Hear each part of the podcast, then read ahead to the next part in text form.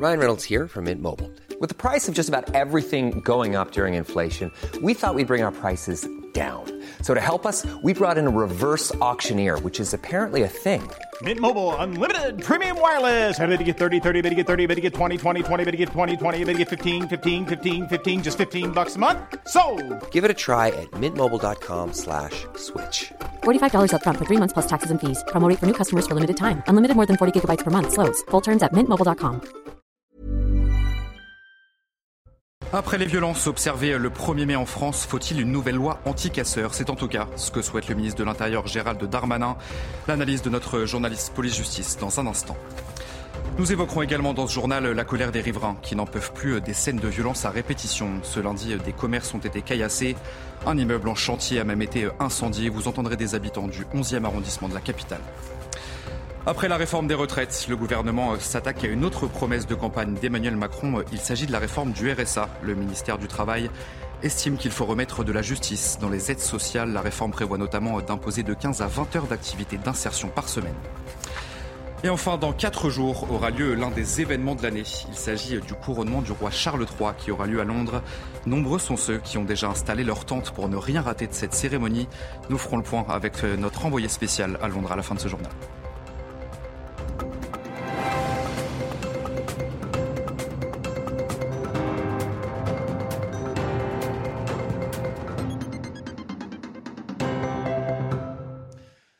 Bonsoir à tous, très heureux de vous retrouver sur CNews pour l'édition de la nuit. Les violences commises en marge de la manifestation du 1er mai laisseront des traces et témoignent d'une radicalisation de certains manifestants. Et pour faire face à ces violences à répétition, cette question, faut-il une nouvelle loi anti-casseurs? C'est en tout cas ce que souhaite le ministre de l'Intérieur Gérald Darmanin.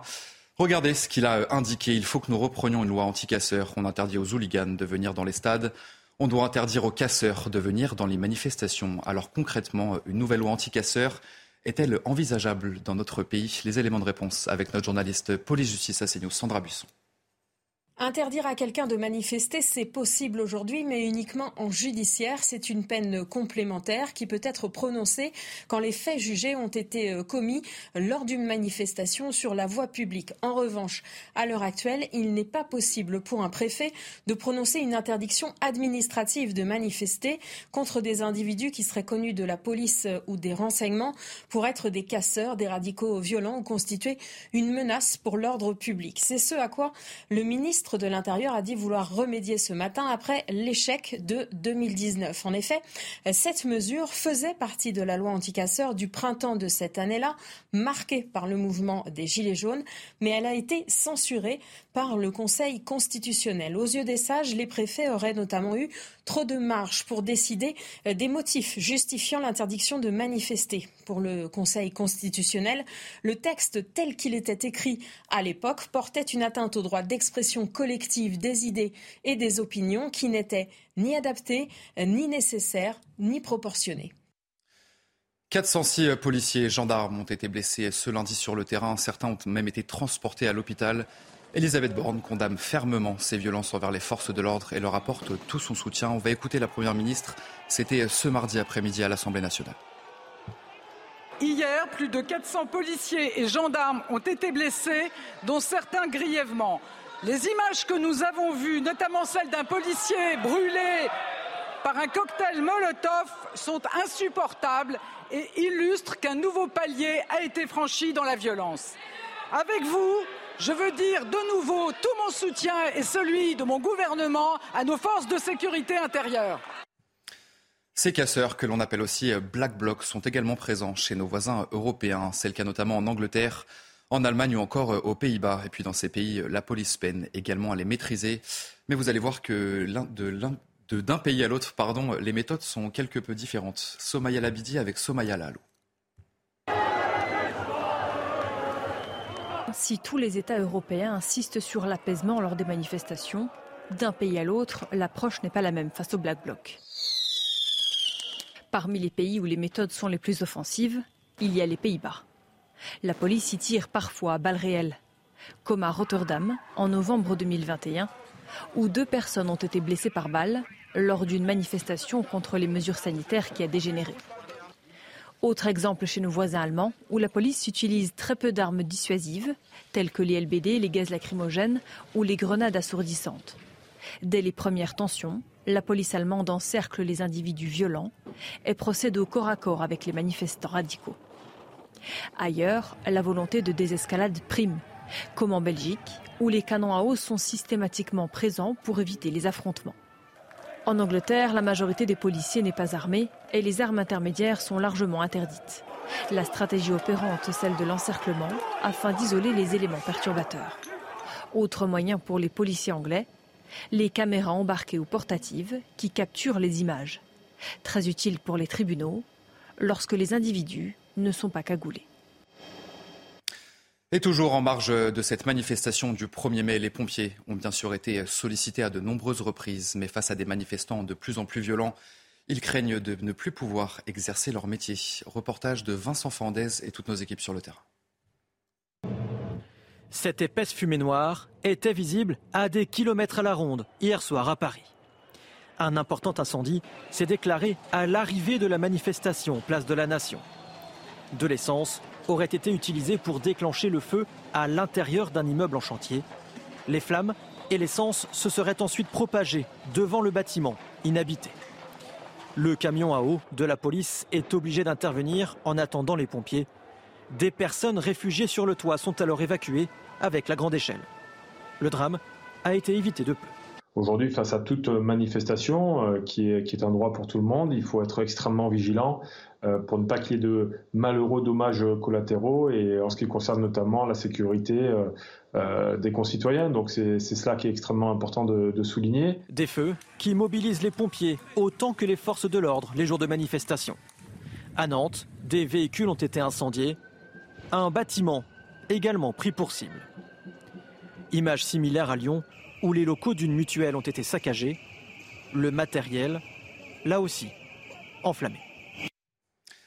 Un regain de violence observé dans plusieurs grandes villes de France, notamment dans la capitale, par exemple à la place de la Nation.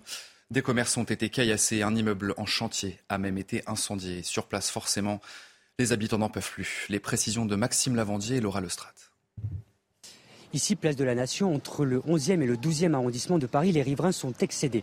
Excédés puisqu'ils subissent à chaque manifestation des dégâts et des casses sur des commerces ou encore sur cet immeuble en chantier incendié par des éléments radicaux en marge de la manifestation contre la réforme des retraites. On a pu voir des riverains qui passaient prendre des photos ou juste encore constater des dégâts. Nous avons pu nous entretenir avec eux et beaucoup d'entre eux ne cachaient pas leur consternation face à cela. Je vous propose de les écouter. Alors qu'on manifeste, d'accord, moi j'ai l'habitude à la nation, mais enfin quand on arrive à des dégradations comme ça, c'est scandaleux. Moi j'en ai marre de ces casses. J'ai viré un reportage à la télé. Aux États-Unis, c'est 35 ans de prison. Parce que c'est considéré comme du terrorisme. Pourquoi on ne fait pas ça en France? C'est triste, c'est vraiment très très triste. Et puis euh, je trouve ça tellement débile de s'en prendre comme ça au, à des bâtiments. Et je pense pas que ça fera avancer les choses. C'est un scandale quoi. Je trouve ça. Euh, c'est un paysage. Euh, de dégrader comme ça euh, les biens d'autrui. Euh, je trouve ça assez, assez méchant en fait. Un constat également partagé par les commerçants nombreux ici, place de la Nation. Il nous a raconté qu'ils ont dû fermer leur commerce bien avant l'arrivée du cortège pour ne pas être la cible des casseurs. Et sachez que l'intersyndicale appelle à une nouvelle journée de mobilisation le 6 juin prochain. Cela sera alors la 14e journée d'action contre la réforme des retraites en France. Elisabeth Borne a assisté ce mardi à la réunion de l'intergroupe avec tous les députés qui composent la majorité présidentielle. La Première ministre a tenu à remobiliser ses troupes. On va faire le point sur place. Elodie Huchard et Laurent Sélarié. Elisabeth Borne a tenu à assister à la réunion de l'intergroupe avec tous les députés qui composent la majorité euh, présidentielle. La Première ministre le fait de manière relativement euh, régulière. Il faut rappeler qu'on sort de 15 jours de vacances parlementaires. Donc pour Elisabeth Borne, il était important aussi de rassurer les troupes et de les remobiliser. À l'issue de cette réunion, c'est notamment Aurore Berger, la présidente du groupe Renaissance ici à l'Assemblée, euh, qui a pris la parole. Elle a dit d'abord, reprenant une expression d'Emmanuel Macron, qu'il fallait, qu'il fallait relever le museau et qu'il ne fallait pas avoir la réforme honteuse. On voit donc l'exécutif qui a envie d'assumer cette réforme.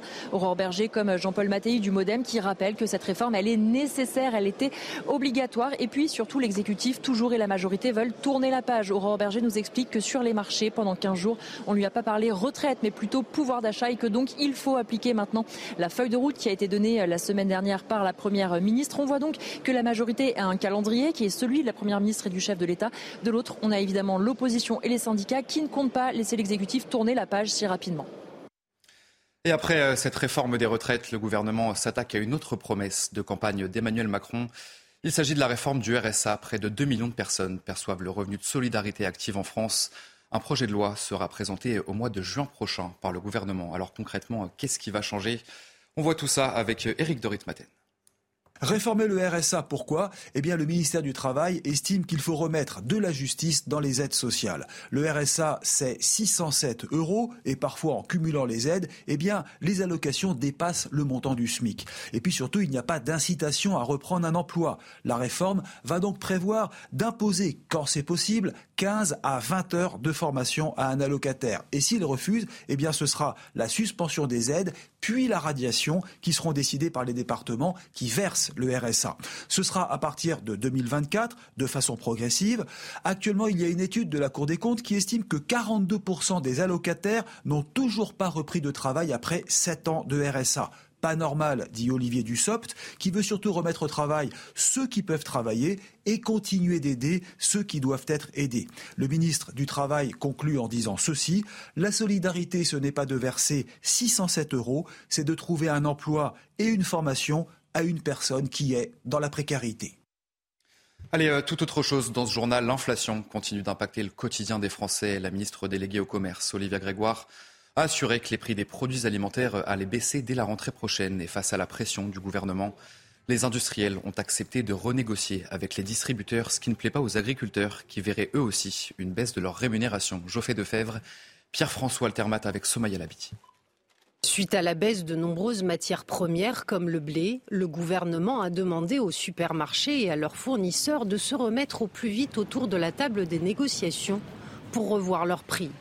Une baisse des prix pour le consommateur qui suscite une inquiétude pour la rémunération des agriculteurs. Ça va forcément euh, baisser notre prix à nous dans les exploitations. On ne peut pas être toujours la variable d'ajustement. Pour cet agriculteur, c'est une remise en cause de la loi Egalim entrée en vigueur en 2022 et qui prévoit de protéger la rémunération des éleveurs. Ils ont fait une loi pour que ce soit plus équilibré. Maintenant qu'on arrive à peu près à un équilibre, euh, il ne faut pas tout remettre en cause.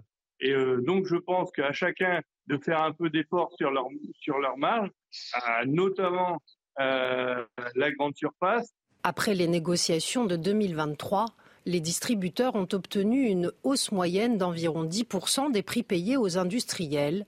Si ces derniers ne jouent pas le jeu, le gouvernement pourrait envisager une taxation sur les industriels agroalimentaires. Dans le reste de l'actualité, les soignants non vaccinés vont bientôt pouvoir être réintégrés. Le ministre de la Santé signera un décret en début de semaine prochaine. Une décision qui fait suite à l'avis favorable de la Haute Autorité de Santé qui avait été rendue à la fin du mois de mars, mais qui arrive un petit peu tard pour Adélaïde Joran, qui est orthophoniste à Périgueux. On va l'écouter. Elle arrive très très tard parce qu'il y a nombre d'autres pays qui ont réintégré depuis euh, de nombreux mois. Je crois que ça a commencé novembre 2022, me semble-t-il. Euh, voilà, on est le, dernier pays d'Europe à ne pas avoir réintégré. Et quelque part, j'ai envie de dire, sur l'autel de la vanité on a le droit de se tromper. Il y a eu une erreur de gestion dans la, crise, sanitaire. Que cette annonce ait lieu, ben, j'ai envie de dire, c'est pas trop tôt. Et c'est vrai qu'on se pose la question du délai. Qu'est-ce qui s'est passé? Pourquoi ce délai-là a été euh, euh, si long? On voulait aussi vous donner cette information. Dès la semaine prochaine, les Portugais pourront obtenir un arrêt de travail sur une simple déclaration de maladie par Internet ou par téléphone. Cela concerne uniquement les arrêts de 1 à 3 jours. Le but étant de faciliter la vie des professionnels et d'aider à désengorger le service national de santé. Et enfin, c'est l'un euh, des événements de l'année. Le couronnement du roi Charles III aura lieu samedi à Londres. Et les Britanniques sont déjà très nombreux à camper sur la célèbre avenue qui remonte vers le palais de Buckingham pour espérer eh bien, apercevoir le couple royal. Et sachez euh, qu'un homme est soupçonné d'être armé a été arrêté ce mardi soir près euh, de Buckingham Palace. Les précisions sur place de notre correspondante Sarah Menaille. Un homme a été interpellé ce mardi soir devant les grilles du palais de Buckingham, homme qui est suspecté d'avoir lancé notamment à travers les grilles euh, du palais eh bien, des objets suspects, objets qui seraient des cartouches de fusil de chasse. Alors pour l'instant, ces objets sont en train d'être analysés, étudiés par Scotland Yard. L'homme, lui, a été rapidement interpellé par les agents de la police de Londres. Son sac, considéré comme colis suspect, a été explosé, notamment juste par mesure de sécurité. Scotland Yard précise que le couple royal, Charles III et Camilla, n'étaient pas au palais lorsque cet incident s'est produit. Un incident de sécurité qui n'a pas entaché tout de même eh bien, l'enthousiasme des Britanniques venus déjà nombreux dans la capitale plusieurs jours avant, prêts pour célébrer ce couronnement historique.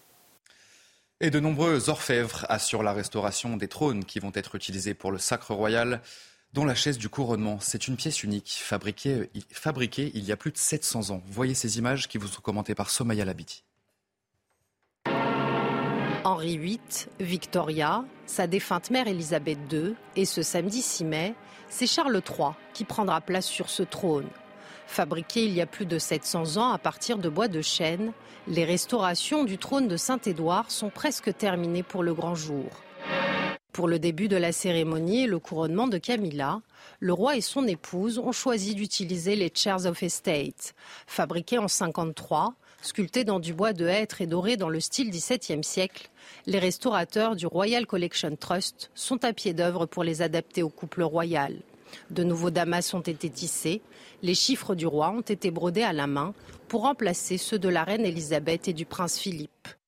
Les velours des throne chairs font aussi peau neuve pour pouvoir être utilisés durant l'intronisation. De style XVIIe et inspirés des tabourets Tudor, ils ont été entièrement retapissés et les armoiries de la reine brodées à la main y ont été ajoutées. Enfin, une centaine de chaises de congrégation ont spécialement été fabriquées pour l'occasion et après le couronnement, conformément à la volonté du roi Charles et de la reine, elles seront vendues aux enchères et les bénéfices seront reversés à des œuvres caritatives.